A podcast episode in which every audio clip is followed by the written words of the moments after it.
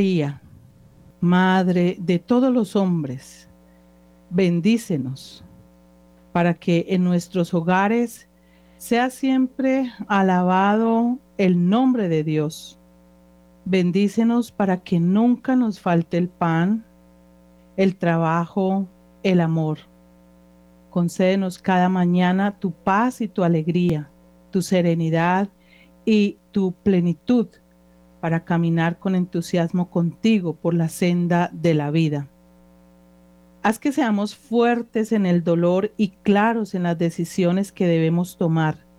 Llénanos de fe, de esperanza y caridad para sentirnos hermanos de nuestros hermanos, para fortalecer a los débiles, confortar a los fatigados, compartir nuestras satisfacciones y alentar a quienes se sienten solos oh María, ruega por nosotros. Amén.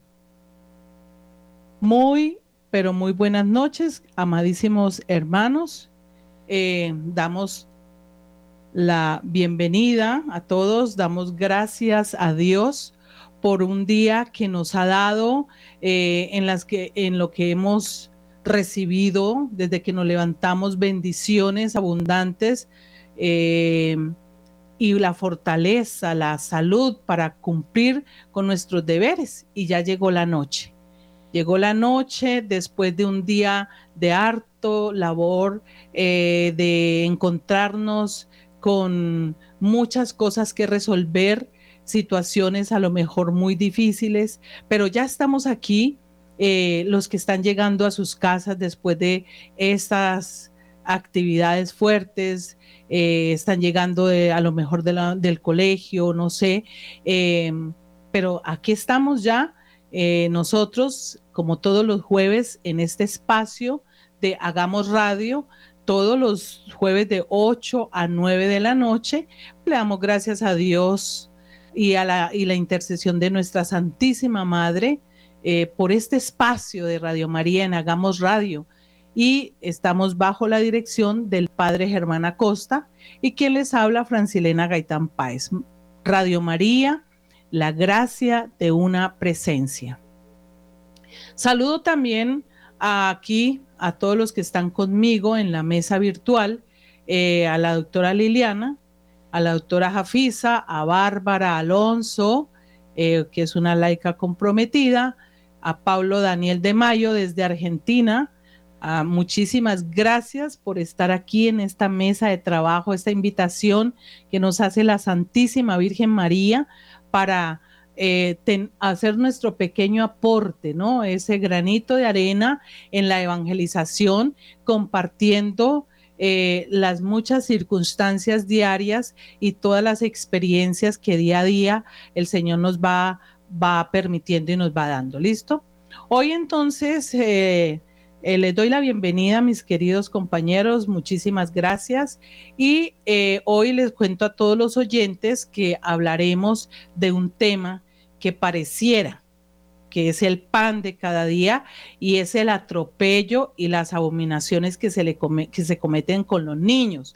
Eh, nosotros tenemos como adultos una responsabilidad al hacernos papás, cuando nos embarazamos, papá, mamá, esperando eh, el bebé, eh, bueno, algunas circunstancias difíciles, unos por, no, no son bien llegados, pero bueno, es la vida, es la vida y es lo que quisiera uno que pudiésemos entender todo, ¿no? Independiente de las circunstancias en las que hayamos concebido nuestros hijos.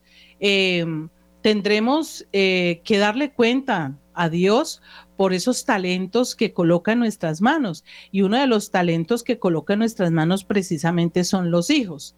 Eh, vemos que el tema de los niños y todo el peligro que corren por los desórdenes de algunos adultos que están enfermos mental y psicológicamente y que, y qué decir también espiritualmente alejados totalmente de Dios, sin temor, cero temor a Dios, y van causando daño a, algún, a los niños en, algunas, en algunos momentos y algunas veces daños irreversibles.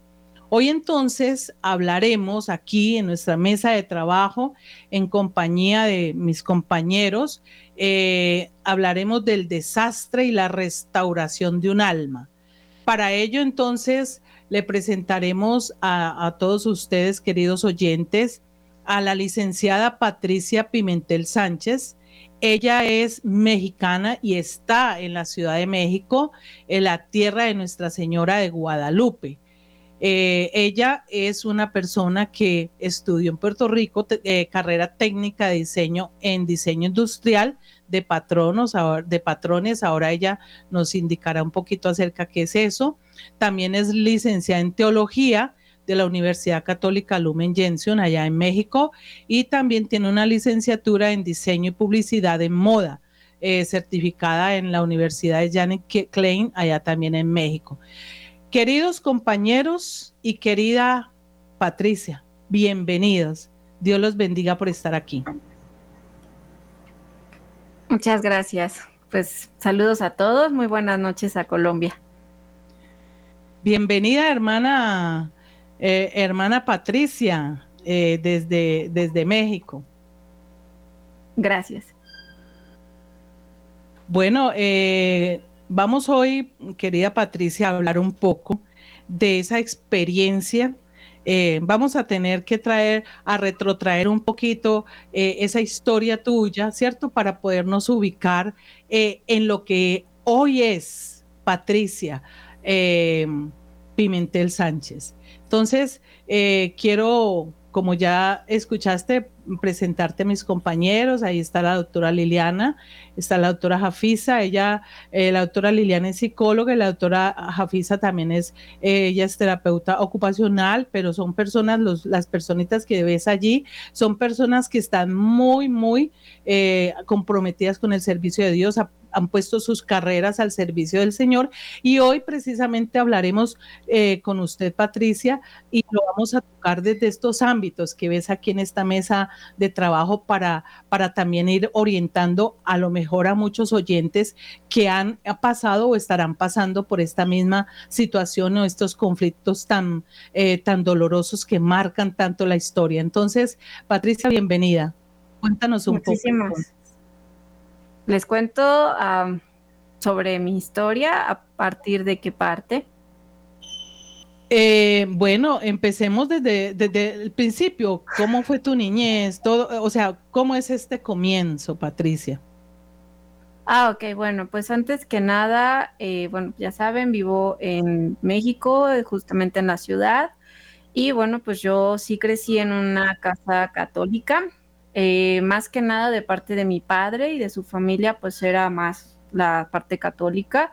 Eh, bueno, en su momento cuando yo ya estaba pequeña, pues mi papá ya no estaba como tal ejerciéndolo, pero sí en su juventud iba a misa, rezaba el rosario y era bastante creyente.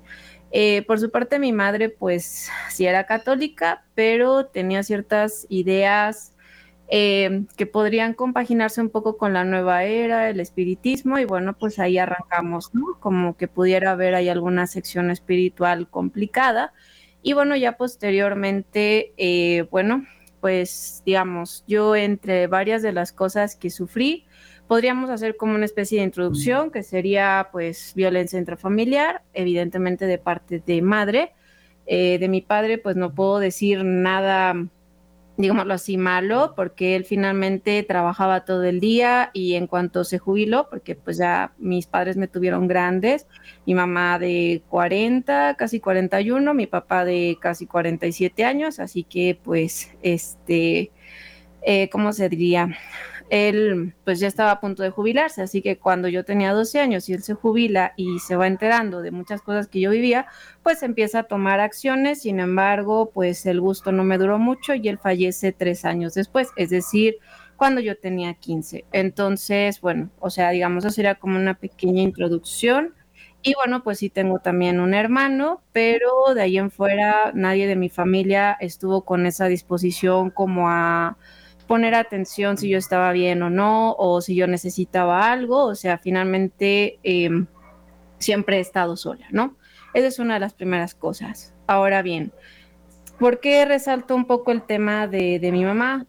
porque pues digámoslo así, ella fue la que, eh, digamos, inició toda la problemática de mi vida, por así decirlo, ¿no? O sea, ella pues sí sentía un gran rechazo hacia el tema de que pues las de las mujeres, o sea, ella siempre quiso tener puros varones como hijos, pero pues nazco mujer, siendo ya la última, somos solo dos, y eso no le pareció, así que siempre mostró un demasiado rechazo a mi sexualidad, por lo que en ocasiones pues me hacía sentir todo eso y así que eh, generó en mí lo que le llaman las disforias de género, ¿no? En este caso yo desarrollé transgenerismo desde una muy temprana edad. Ahora bien, esto se suma, ¿no? Este rechazo a mi sexualidad al tema de los, ahora sí que abusos sexuales, espero que no por eso nos vayan a cancelar por haber dicho esa palabra, pero bueno, este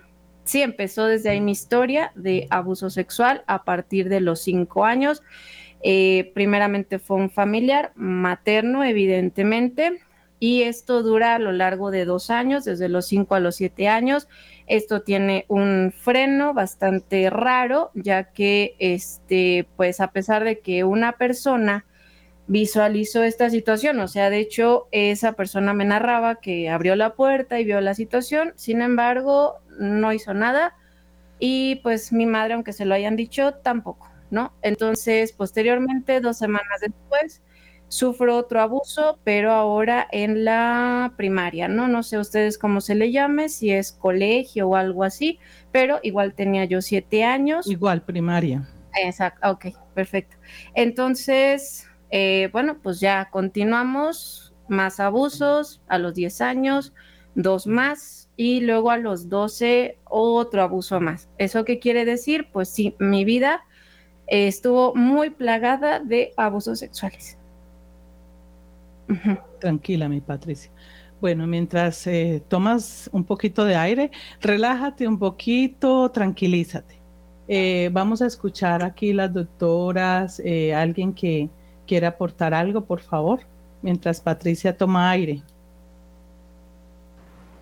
Bueno, me parece muy importante lo que Patricia nos comparte, su valentía, porque exponer la vida de uno desde la infancia no es fácil, pero cuando le quiere dar uno un sentido a su dolor, vale la pena, ¿no es cierto? Y ayuda a sanar.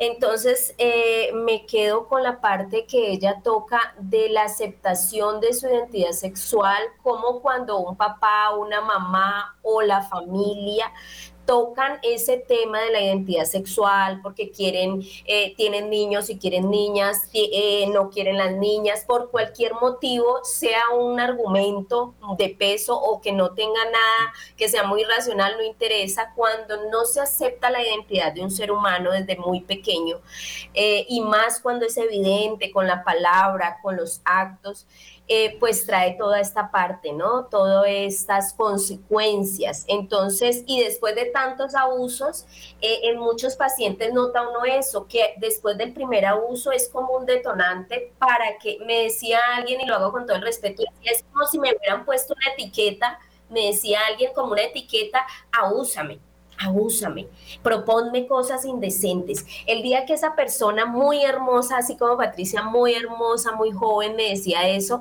yo sentí como, como, ¿qué vamos a hacer las personas que nos damos cuenta de un abuso de niños porque realmente los dejamos desprotegidos? Entonces lo que dice Patricia hoy me, me recuerda a esta persona ¿Y qué vamos a hacer cuando nos damos cuenta? Porque nos falta coraje. Somos muy, muy llenos de valentía para aplaudir todas las propagandas eh, eh, en poca ropa, para, promover eh, la hipersexualización, para promover eh, la homosexualización, pero somos muy frágiles y mucho silencio y muy débiles para poder hacer algo con, los niños que están siendo atacados y vulnerados. Entonces, me encanta, Patricia, que nos ayudes a, a reflexionar sobre esta parte, porque si mamá y papá, que son los protectores mayores de mi vida, eh, no hacen algo cuando se dan cuenta que estoy siendo abusado, pues de quién me puedo confiar. Entonces la vida se pone pesada, la vida se pone difícil, mi autoestima queda quebrantada. Entonces, muchas gracias por, por esa concientización. Vale, gracias, doctora Fisa. Antes de que Patricia comience, eh, Barbarita, ¿algo quieres decir? Sí, yo quería, buenas noches para todos, buenas noches para el público. Eh, yo quería decir que el abuso sexual es más común de lo que pensamos. Hay cantidad de hombres y mujeres que callan. Y bueno, después más adelante contaré una anécdota de una persona que ayudamos en oración, pero es más común de lo que todos nos imaginamos. Entonces, es de valientes decir, sí, pasé por este episodio, sí lo tuve que vivir y lo sané, porque se imaginan cuántas son endurecido por esta razón y actúan contra el otro género con rabia, con ira y no saben qué es lo que está pasando. Entonces, ese era como lo que quería decir en este momento. Gracias. Continúa, Patricia. Ok, sí. Bueno, em, y ya bueno, posteriormente, em, les digo, o sea, mi padre cuando se jubila, como les decía, ya estaba grande, él se empieza a percatar de las realidades en casa y él trata de, pues sí, tener una separación de parte de mi mamá y todo, porque yo había sufrido otro abuso más de parte de un familiar muy querido por mi madre, entonces ahí es cuando dice mi papá, mejor vámonos tú y yo, pero bueno, sin embargo, él fallece y bueno, pues ese es un día detonante para mí, el día de su muerte, porque pues ahí terminan habiendo muchísimos más abusos de parte de muchas más personas, o sea, no las mismas de cuando yo era niña, sino que eh, fue algo muy raro, o sea, era como, no sé, no sé, mi mamá necesitaba dinero o una persona que, bueno, no sé, em, era como exnovia o estaba muy obsesionada con un hombre con el que yo anduve. Y cuando ambas necesitaban dinero o pasaban así cosas, eh, casualmente yo terminaba abusada. O sea, era algo muy raro y siempre estaba medicada psiquiátricamente. O sea, siempre me daban más de lo que debía de ser, de dosis. Yo siempre pensé que estaba enferma porque supuestamente yo había desarrollado muchas enfermedades mentales, tipo, eh, no sé, ansiedad, em, ¿cómo se llama esto? Depresión, y ya el trastorno este de, de, borderline, ¿no? Este, ahorita no recuerdo su nombre en español, se me va la onda. Y ya posteriormente, o sea, bueno, pues voy viviendo desde los 15 a los 18 años, pues toda esta oleada de, pues, muchísima medicina psiquiátrica. Y obviamente, pues yo lo más que podía hacer en ese momento era estudiar. O sea, yo siempre lo vi como una salvación, como un escape, el estudio y también pues aprender idiomas o aprender el piano o aprender a bailar, o sea, como que siempre estaba tratando de ocupar mi mente y lo poco, digamos, de capacidad que tenía a pesar de la medicina, ¿no? Porque pues finalmente las medicinas siempre te tienen como adormilado.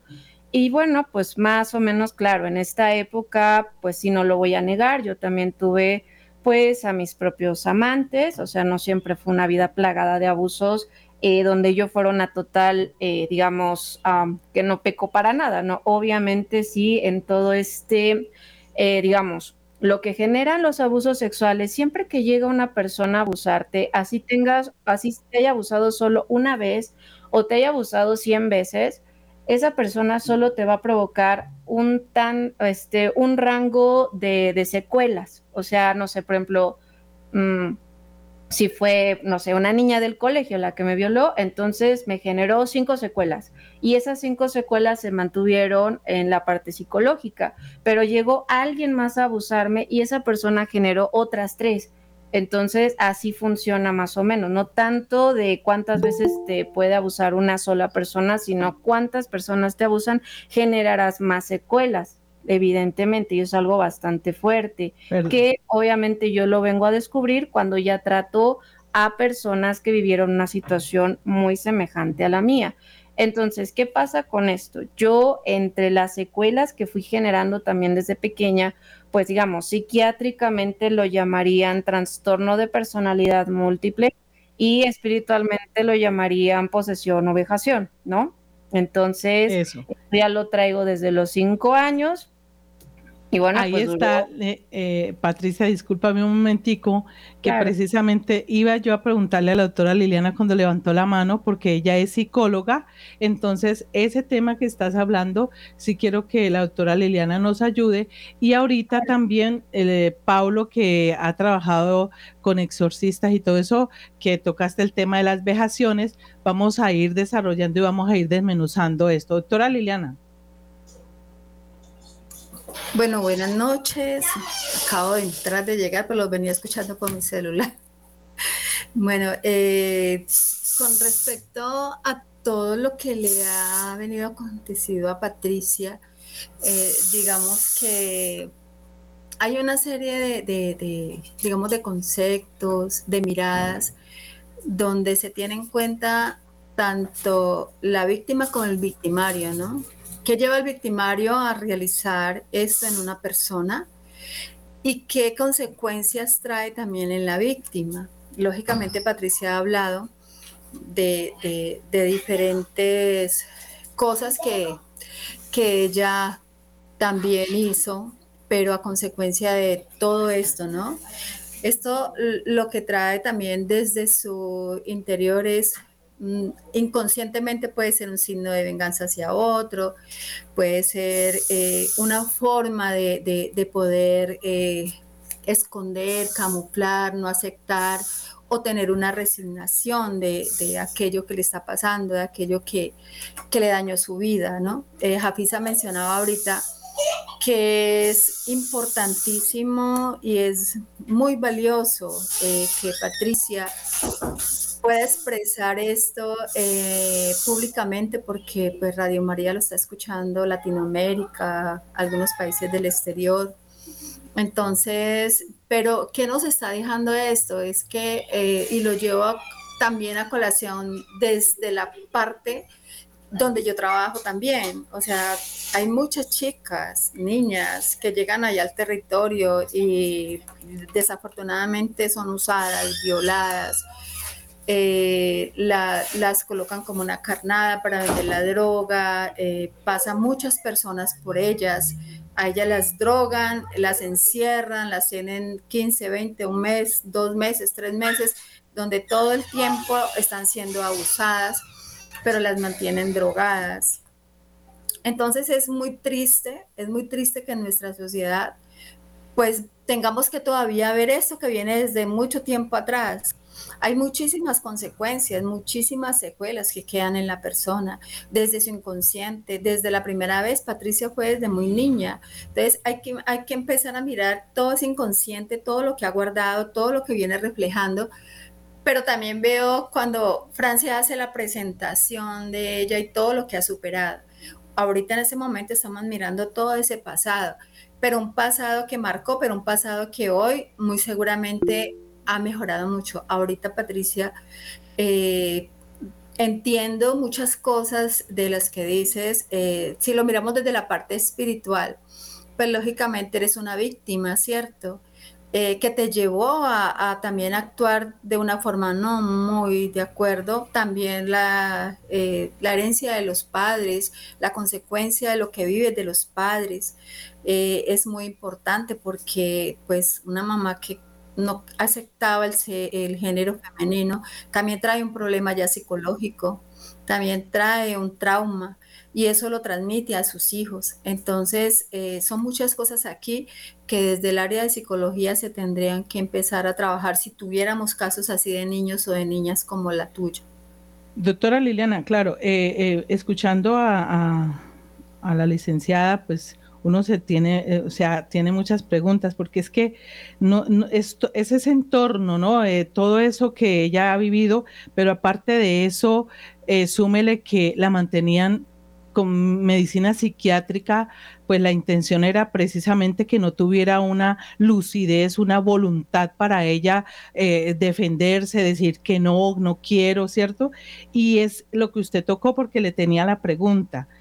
doctora Liliana, ese rechazo, ¿a qué se debe que, tenga eh, el rechazo por un género? O sea, yo eh, no quiero varones, quiero niñas, pero no me gustan las niñas, quiero varones. Y eso genera unos, unos problemas gravísimos en el bebé que se está gestando.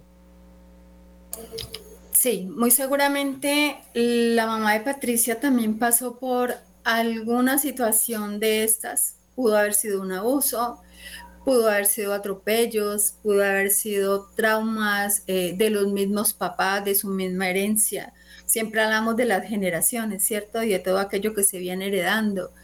Desde, desde el rechazo eh, de, un, de un género desde los padres que vienen en, digamos, como en una educación tan antigua, tan católica, bueno, dependiendo de cómo va este, cómo va el, eh, la crianza, el contexto, pero muy seguramente la mamá de Patricia también tiene que haber pasado por, por, por, estas consecuencias, también por un abuso.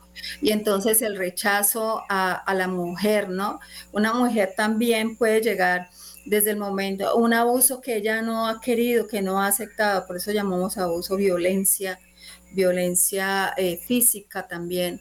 Eh, entonces se rechaza, ¿no? Se rechaza eh, el género y, puede ser viceversa, no solamente es que los hombres violan, también las mujeres cometen este, este, este mal. entonces puede ser que desde allí venga, ¿no? todos los problemas, los traumas que la mamá haya pasado. Si nosotros nos vamos a analizar todos los, los, asesinos en series, sabemos que vienen y, se, y, fueron así, no nacieron así, sino que se hicieron así por todos los traumas, por toda la vida que llevaron, por toda la violencia, las violaciones, por todo lo que, que, habían pasado en su ah, vida.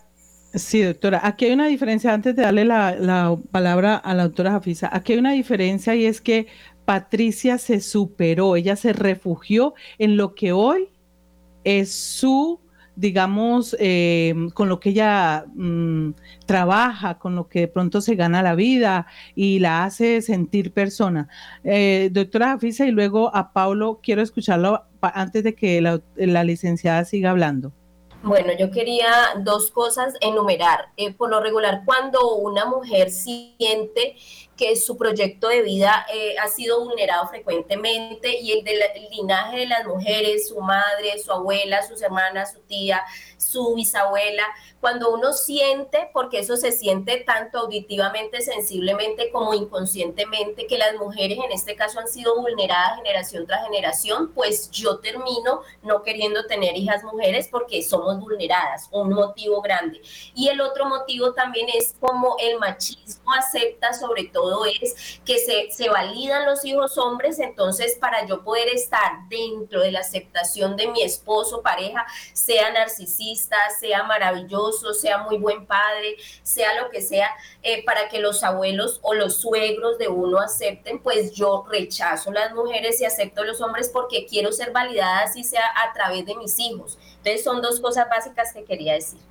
Gracias, doctora. Eh, Pablo, usted de esa experiencia con los exorcistas, todas esas personas que ha tenido que atender, cuéntenos eh, eh, cuál ha sido en este momento todo lo que ha escuchado, cuál es la, como la experiencia de todo esto? Bueno, buenas noches a toda la audiencia. Sí, eh, bueno, en primer lugar, lo que padeció Patricia es algo muy traumático y admiro la valentía que tiene en dar su testimonio.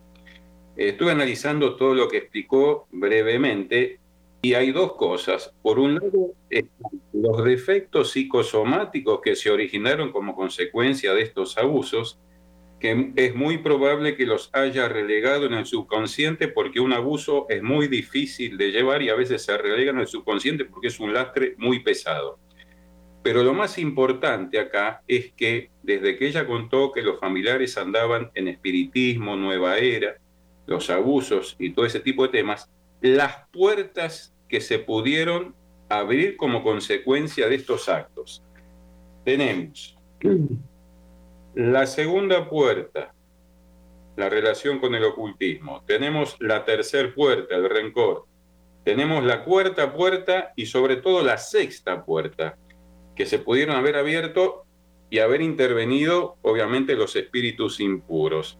Cuando ella menciona que su mamá, este, por otro, primero yo quería preguntar si todos los abusos que, que ella padeció fueron de la línea materna, que creo que dijo así, Después, en todo caso, me puede contestar la pregunta Patricia. Pero más allá de eso, ¿cómo? No, sí, adelante. ¿Cuál sería su pregunta? Sí, eh, después me las contestás cuando eh, tenés la oportunidad de seguir con tu exposición.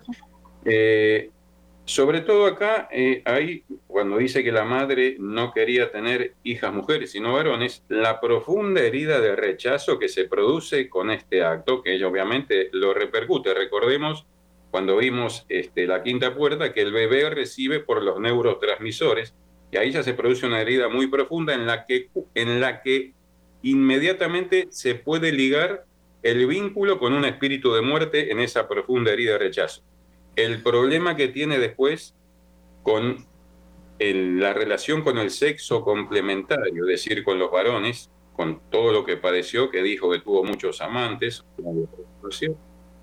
y en fin, la, este, posible, digamos, este, contaminación preternatural con todos los espíritus impuros. Eh, vos dijiste bien, Francia, recién que ella ya este, eh, sanó todas estas, estas heridas. Eh, no sé cuándo fue que padeció, digamos, de chiquita, empezó a sufrir todos estas, estos padecimientos, pero em, acá hay dos, dos temas. Por un lado, el plano psicosomático, en donde veo que la, obviamente la medicaban porque quizá los psicólogos, algunos son medios este, incrédulos con el tema en el ámbito espiritual, ¿no? Entonces, obviamente eh, realizan su trabajo desde el punto de vista profesional, este, porque muchos no creen en el tema de la posesión o la vejación, o sea, en la acción extraordinaria del demonio, pero lo que pasa es que en si realmente hay una contaminación espiritual, lo que produce los, este, la medicación es afectar más emocionalmente al paciente y el demonio se vale de esa fragilidad emocional para seguir atacando preternaturalmente. Yo no sé si Patricia ha consultado a lo largo de todo este tiempo quizá un sacerdote exorcista o un sacerdote que lo pudiera asesorar en este campo, lo cual sería muy recomendable. ¿Por qué? porque si alguna puerta se abrió y sigue abierta, no implica que sea un óbice para que haya una contaminación espiritual, ¿no? Sí, no, de hecho ya llevo recibiendo exorcismos desde el año 2000, 2020 y aún sigo. O sea, gracias a Dios todavía estás en ese proceso, o sea, el sacerdote todavía no te dio el alta, digamos. Todavía no me han dado el alta, todavía faltan como dos, es lo que tengo entendido, porque había una infestación bastante grande, o sea, justo por lo que decía, ¿no? O sea, tantos abusos y por otro lado, pues yo sí tuve varios amantes también por, digámoslo así, por consentimiento, entonces ahí hubo pues obviamente una contaminación muchísimo más grande y bueno, pues ya obviamente ya a partir de los 20 años, eh, pues sí, se, ya di un salto de fe, por así decirlo. O sea, bueno, claro, mi proceso de conversión tuvo varias etapas. Eh, a pesar de que yo iba en una escuela pues católica en la primaria, pues a raíz del abuso que yo sufrí ahí en la escuela y que beneficiaron a la abusadora y que esa mujer, bueno, esa niña siguió abusando a muchas más niñas, o sea, sobre todo abusaba a las que éramos gordas. Entonces yo sí desarrollé una especie de bulimia. Entonces yo al día de hoy detestaría estar este, con sobrepeso, ¿no? Porque pues sí, no esa era la justificación del abuso. Ahora bien... Eh, esa, esa, bulimia que vos desarrollaste fue como una reacción psicológica frente al, al, abuso, o sea, una, una, como una psicopatía. Yo no entiendo mucho de psicología, por ahí corregirme, pero fue como la reacción innata a, lo, que, padeciste. Entonces, eh, para terminar y ya darte la palabra, ahí vos tenés varias puertas que pudieron ser abiertas. Vamos en número. La primera, la relación estar, estar en pecado. La segunda, la relación con el ocultismo. La tercera, el rencor, porque yo veo en tu madre eh, mucho rencor, por un lado. Cuarta, puede haber sido maleficio recibido. Quinta herida del seno materna, esa de cajón. Y me atrevería a decir que la sexta también atadura intergeneracional, porque yo no sé si en, tus, en, tu, en tu árbol genealógico también hubo familiares que, que fueron abusados, que puede ser muy probable. Entonces, sí, eh, hay eh, varios también. Bueno, entonces casi todas las puertas pueden estar abiertas y está muy bien que este, un sacerdote te esté dirigiendo, ¿no? Sí, así es. Bueno, Patricia, continúa entonces.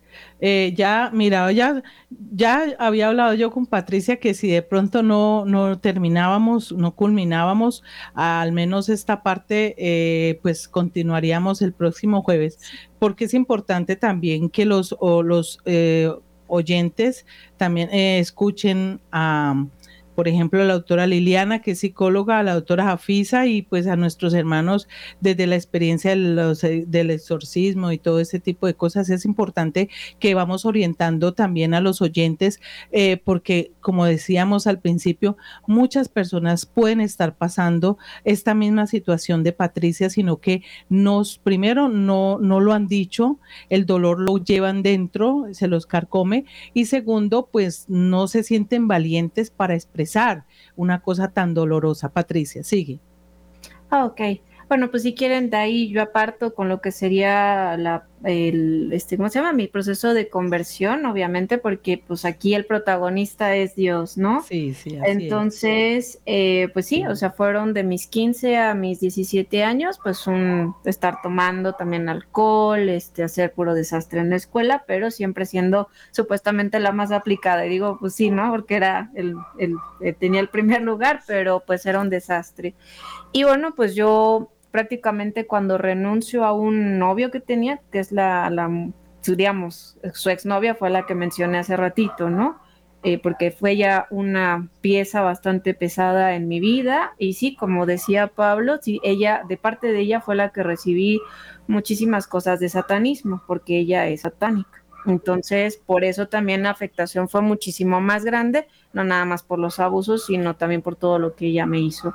Ahora bien, entonces cuando yo renuncio a este novio a los 17, a mí a los 18 años, pues viene una persona a rescatarme, por así decirlo, porque me dice, bueno, ya vimos que con psiquiatras, psicólogos nada funciona, por cómo estás, de, de mal, de que pues te gusta la perdición, entonces vamos a intentar llevándote a la iglesia pero pues ahí me llevaron a una iglesia exorcista y pues justo le dieron al clavo, sí, pero el problema fue que el exorcista tenía tanta gente que yo tenía cita hasta después de dos años. Entonces lo único que pude hacer en ese momento fue puro rezar el rosario y nada más. Y además en esa iglesia como que instruían muchísimo más sobre el tema de los demonios y yo no me entendía nada de la Eucaristía, ni de Jesucristo, ni de que era Dios, o sea, sí, tampoco doctrinalmente fue muy buena esa situación.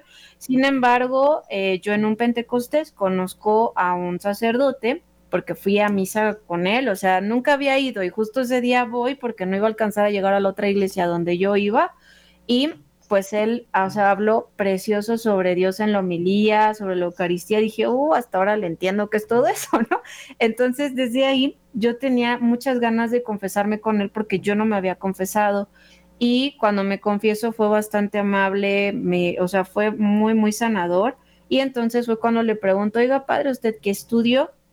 Y ya me dice, no, pues filosofía, teología. Y yo fue cuando le dije, ¿sabe que yo quisiera eh, estudiar entonces teología? Que es donde se estudia lo de Dios, entonces para poder yo hablar como usted, porque, o sea, usted habla precioso sobre el Señor. Y justamente él era el director de la universidad en la que estudié, entonces fue, o sea, pura mano de Dios ahí. Entonces yo cambio mi vida prácticamente y todo el tiempo de la universidad no hubo abusos, o sea, la medicación era muy baja, pero seguía siendo medicada pero era, o sea, casi casi era como de vamos a ocultar todo lo que te hemos estado haciendo este tiempo, ¿no? Pero hubo un momento, ahí va el otro momento crítico. Yo, eh, en la, cuando iba en séptimo semestre, eso fue en el año 2013, finales, eh, tuvimos la clase de exorcismo en la materia de este, teología del orden. O sea, nada más era una sola clase porque el padre dijo, si por algo ustedes, seminaristas que pues van a ser sacerdotes, tuvieran una emergencia, con alguna persona y no hay exorcista, bueno, ustedes, aunque sea, aprendan a actuar en una emergencia y nos enseñó cómo era el ritual, cómo leerlo, cómo pues poner a la persona, que cómo le echaran el agua bendita, o sea, fue bastante bueno esa instrucción. Sin embargo, pues como yo era única mujer, pues al padre como que le gustaba mucho, eh, pues hacerme bromas o, bueno, no tanto bromas, pero sí como que se fijaba mucho que yo entendiera, porque eso era otra de las cosas. A pesar de que también sacaba buenas calificaciones, me era muy difícil la teología. Entonces, él siempre se fijaba si yo estaba bien o no, o si yo no le había entendido, él se regresaba hasta que yo le entendiera. O sea, era bastante eh, buena onda conmigo. Entonces, a mí me pone eh, en el papel de la persona que estaba siendo exorcizada. O sea, estábamos haciendo como una especie de actuación de, a ver, tú vas a ser el diácono, tú vas a ser la persona exorcizada. el ensayo al verdadero. Pero, pues, no se le ocurrió que yo estuviera mal. De hecho, a ningún compañero se le ocurrió eso. Sin embargo, cuando empezaron a hacer las lecturas, porque no estábamos haciendo como tal un exorcismo, sino solo leyendo el libro para que el padre les dijera, a ver, esto aquí no lo vas a leer así, tendrás que hacer esto, bla, bla. Entonces yo empiezo a decirles de groserías. Pero como yo era muy mal hablada, pensaron que simplemente yo estaba de malas y pues nunca se dieron cuenta que yo estaba de verdad mal. Entonces, a partir de ese día, o sea, es gracioso, ¿no? Pero después de dos semanas, tuvimos nuestro examen de esa misma materia, el examen final, y el día del examen yo empiezo a ver sangre en las paredes, espíritus por todos lados y desde ese día empezaron todos los días esos, lo que yo le llamaba momentos de crisis, o sea, de la nada yo entraba en esas visiones y todo el mundo pensaba que era como esquizofrenia. Entonces ya supuestamente adquirí una nueva enfermedad mental que le llamaban trastorno de paranoia crónica y entonces ya tuve que estar en un hospital psiquiátrico un tiempo y a partir de ahí, pues sí, me preguntaban, por ejemplo, oye, y de pura casualidad, ¿no tienes algunas otras personalidades, no sé qué? Y yo así, como dos, o que están ahí siempre ocultas, pero siempre se han portado bien. Cuando yo era niña, pues eh, eran mis amigos imaginarios que siempre me protegían. Era una cosa súper, súper rara. Entonces, em, se escucha como viciado el micrófono, perdón. Eh, pero bueno, entonces, eh, eso fue otro momento. Haciendo retorno. Sí, perdón. Entonces, ese momento fue bastante duro, porque quieran o no, yo ya iba bien. O sea, en toda mi universidad yo dejé el alcoholismo, no tuve para nada parejas, o sea, sexuales, si llegué a tener novio fue uno y supuestamente iba a ser formal y a la mera hora pues todo terminó. Entonces, o sea, digamos, no me portaba yo mal. Entonces, de la nada que empieza a suceder esto, sí me trajo como un rebote en lo que sería mi personalidad. ¿Y qué fue lo que detonó esto? Pues sí, lamentablemente hubo otro abuso, acoso, yo le llamaría en la calle, y a partir de ahí sentí como esas ganas de volver a hacer lo mismo y eso fue a finales igual 2013, empezamos 2014, todo el año estuve enferma, pero pues lamentablemente con esa supuesta enfermedad yo también tenía, o sea, esas voces me decían, pues mátate, entonces, y si yo no lo hacía, supuestamente iban a asesinar a un hombre que siempre tenían como envuelto en unos listones negros y pues era mi exnovio, ¿no? Porque era la satánica esto. O sea, era un desastre terrible mental que yo vivía, pero finalmente, este, lo que me ayudó, pues no, en ese momento no fue nada. Prácticamente lo único que me ayudaba pues era rogarle a Dios, pero nada más me calmaba por ratitos. Tuve que dejar la escuela un año y durante ese año obviamente me dieron muchísimo más medicamento. Yo al ver esa situación de que eh, estaba pues sí, todos los días con esas crisis, esas voces, dije en algún momento voy a terminarme pues quitando la vida, ¿no? Porque sí era bastante feo entonces yo lo único que quería era pedirle perdón a ese exnovio para ya evitar problemas. Dije, igual y es algo atorado que traigo y cuando le pido perdón, pues retorno con él. Eso enfurece a la chica esta y eso hace que en el año 2015 hasta el enero del 2022, cada, durante el año, de dos a cuatro veces al año, había personas que me abusaban. O sea, cuatro violadores o dos violadores. Y era en distintas fechas muy específicas, o sea, enero, eh, junio, septiembre y diciembre. Eso era de cajón durante em, sus siete años y terminó esto a los 22. Entonces se dan cuenta, aunque yo quisiera convertirme, y eso empezó desde el año 2018, o sea que yo dije, no, a ver, ya, tengo que hacer algo, tuve un intento de quitarme la vida bastante fuerte, terminé en el hospital y entonces, em, pues ahí fue cuando sí escuché la voz de Dios que me dijo, si tú eh, no buscas ayuda, eh, de llamar a una ambulancia, pues yo, o sea, no te vas a ir al, o sea, no te irías ni al purgatorio, porque eso no se hace, ¿no? Entonces yo llamo por miedo al infierno, a lo que sería la ambulancia, y sí me ayudaron, y ahí empecé, digámoslo así, toda mi lucha de eh, pues vivir en gracia. Entonces cada semana me confesaba, rezaba el rosario diario, aunque sea con con, ¿cómo se llama? En YouTube, eh, lo escuchaba porque me ponía súper mal, me daba mucha comezón, era súper raro. Y ya posteriormente, eh, aunque buscaba ayuda con, no sé, buscando exorcistas, ellos siempre como que decían, no, pero acuérdate que tú estás enferma mental, yo no puedo atender a alguien así. Y entonces me negaron la ayuda hasta el año 2020. Entonces, durante esos dos años que yo batallé y luché, no conseguía nada. O sea, por más que intentaba salir, siempre había un nuevo abuso, me hundía de nuevo y así me la pasé dos años. Sin embargo, ahí fue también un momento crucial, porque si se dan cuenta, yo solo tuve a Dios en ese momento y a la Virgen María.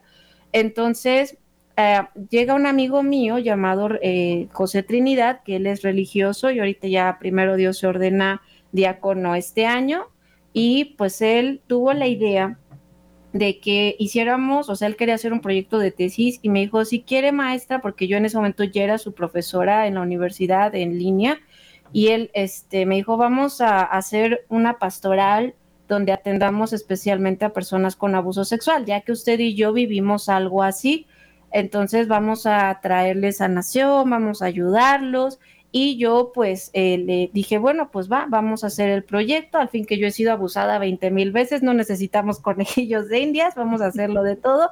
Y total, que durante dos años pues estuve leyendo libros, estuve buscando la sanación. Sin embargo, encontré un libro de, este, del juez Carlos Rosansky que se llama algo así, denuncia con, con, este, con signos de interrogación, eh, y hablaba sobre cómo denunciar los casos de abuso, pero también hablaba de ciertas cuestiones psicológicas.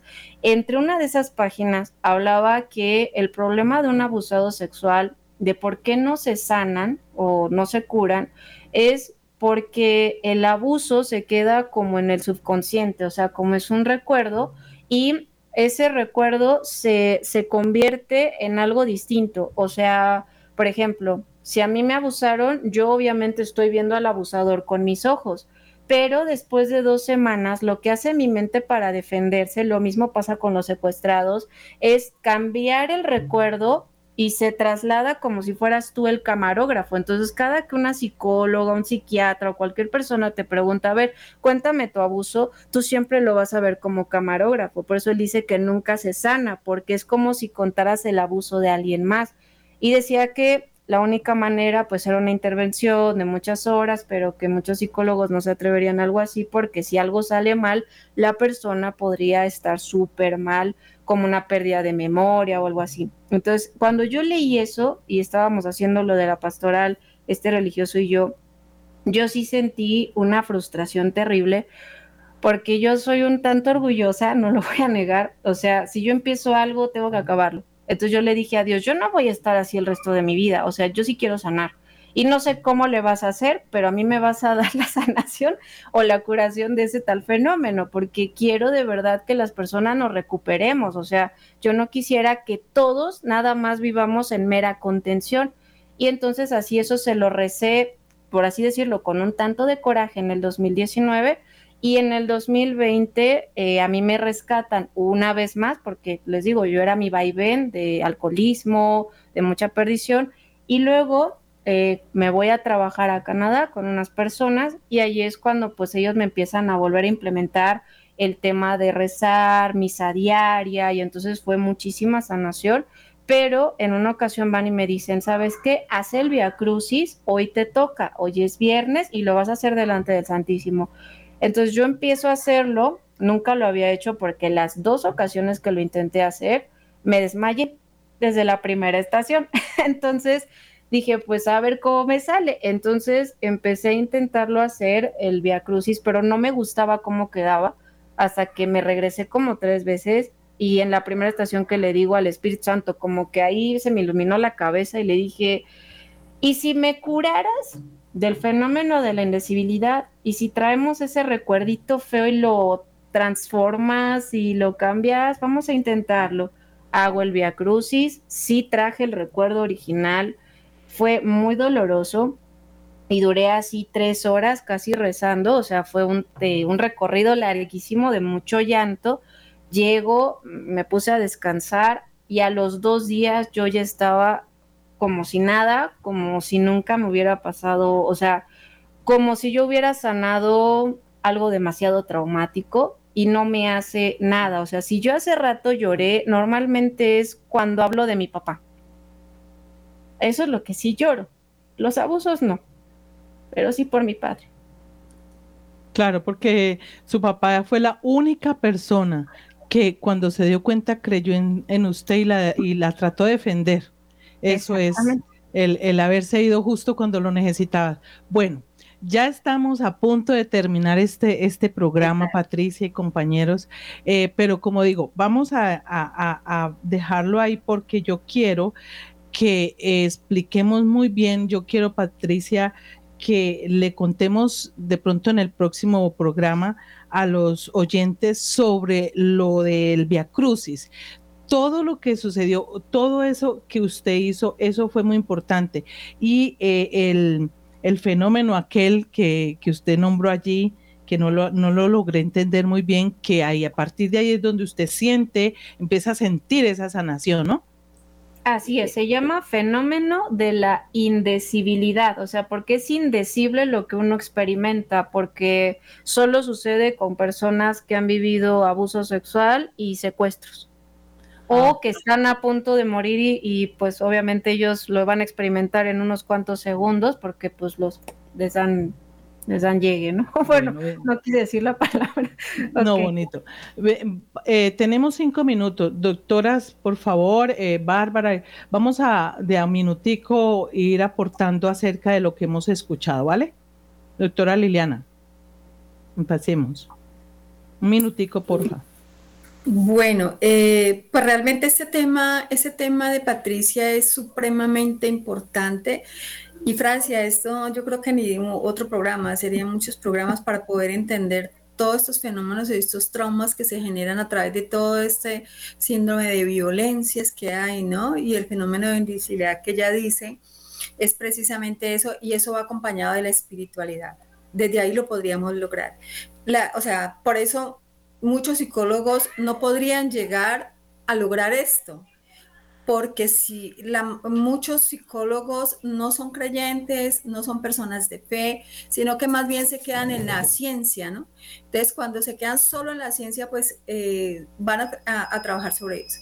Claro. Pero cuando somos, eh, cuando tenemos esa creencia tan grande, y, también recordar que, existe la psicología religiosa, eso lo ve uno en eh, como una de las, de las materias que, que uno tiene que ver como una de las opciones uno puede entender muchas cosas desde allí, pero lógicamente viene la creencia, viene todo lo que es la ciencia. Entonces, pues mm, mira, es aquí yo tendría, quisiera hablarles de muchas cosas que he podido captar de Patricia, pero pues digamos que solo tengo un minuto y, necesitaremos más tiempo, pero, pero sí se lo dejo para el próximo programa. Pero sí, pero sí, doctora Liliana, después de que eh, abarquemos lo de este mes que ya tenemos pues programado, podríamos empezar a conversar acerca de todos estos fenómenos, inclusive que Patricia también entre para que vamos orientando a los pacientes. ¿Listo? Sí, porque es, es, supremamente importante, porque allí vienen muchas cosas que se abarcan desde la neuropsicología, ¿no? Cómo desde, desde esa neurociencia, desde esa neuropsicología podemos entender qué es lo que está pasando en nuestro fenómeno. Y hay un autor que es supremamente importante, al que yo admiro mucho, y es Alan Ray, que investigó qué fenómenos pasan neuropsicológicos en nuestra mente cuando llegamos a este punto en el que Patricia llegó durante tantos años. Listo. Gracias. Eh, doctora Jafisa, por favor. Bueno, yo quería... Ya, nos quedas para despedirnos una abrebocas simplemente diciendo que Patricia fue vulnerada, vulnerada en todas las etapas importantes de la personalidad, donde se fundamenta, donde se hacen las raíces. Entonces empiezan los primeros años donde papá y mamá son importantes según Erickson, donde se da la confianza versus desconfianza. Ahí fue vulnerada la confianza de la madre porque no la defiende, porque no viene pues en su protección. Eh, después de eso, en su pubertad, hay algunos autores que dicen que tenemos hasta los 12 años para aprender a amar de ahí en adelante podemos aprender cualquier cosa a cualquier edad. Entonces, si, si la forma en que me han amado es vulnerando mi cuerpo y vulnerando mis límites, pues yo no sé quién soy y por eso el borderline, que es el trastorno limítrofe de la personalidad, que también sería muy interesante que hiciéramos un programa de esa parte, porque la persona puede cambiar de la euforia a la depresión en un segundo, puede amar a una persona y odiarla al segundo. Solo quiero dejar esas dos como inquietudes ahí. Ok, gracias. Bueno. Eh, no alcanzamos para más, pero Barbarita, quiero que cerremos con la oración de la espada de Dios, ¿vale? Eh, les vamos a, les damos gracias a nuestros oyentes por haber estado conectadísimos con nuestro programa de Hagamos Radio. Le agradecemos a Patricia por habernos compartido esta, esta historia, ¿no? Su historia que la, la devela aquí para que todos nosotros tengamos la experiencia de conocer y también, bueno, glorificar a Dios, porque pues es una niña que también eh, aunque se escondió en el estudio, hoy en día pues le ha servido para hacer lo que es hoy. Y bueno, eh, todo Dios lo permite. Muchísimas gracias compañeros y eh, los espero entonces el próximo jueves. Patricia, para el próximo jueves, ¿listo? yo me voy despidiendo porque ya con, con la oración de, de, Barbarita terminamos, ¿listo? le agradezco también a, a Wilson Urquijo por estar pendiente ahí en los controles. Chao, chao.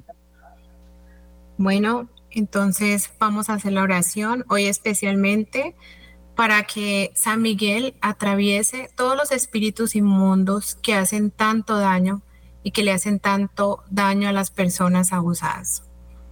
En el nombre del Padre, del Hijo y del Espíritu Santo. Amén.